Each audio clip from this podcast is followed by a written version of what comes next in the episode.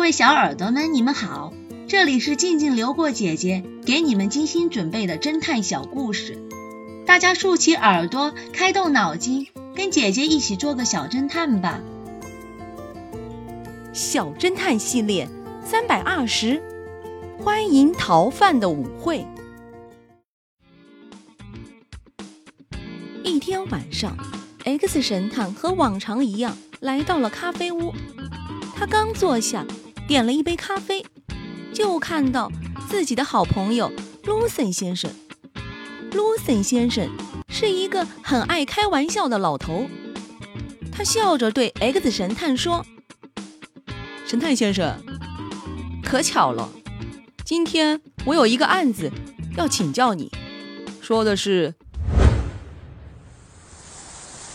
在一个寒冷的深夜，一名……”重要的犯人从监狱中逃走了，因为他穿着带有竖条纹的囚犯服，又蓬头垢面的，所以他不敢走在大街上。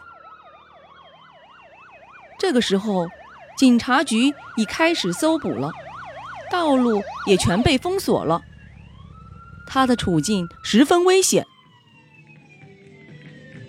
正当这名犯人。不知道如何是好时，突然他看见前面有一座大豪宅，好像正在举办宴会。他就打算偷偷的溜到衣帽间去偷一件衣服来换。但是他一进去就被人发现了。可令人惊讶的是，大家居然都拍着手欢迎他。于是。这名逃犯便和大家一起愉快地玩了一个晚上。到宴会结束前，他才穿着别人的衣服，成功的逃走了。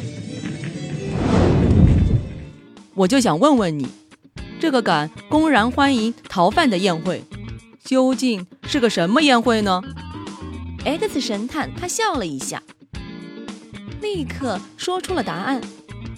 小侦探们。请你们想一想，这个宴会是什么宴会呢？下集告诉你们答案哦。谁偷走了我的蔬菜？这个故事的真相是，那些蔬菜还没长成熟。如果你是一个菜农，你会摘自家地里还没长成熟的蔬菜吗？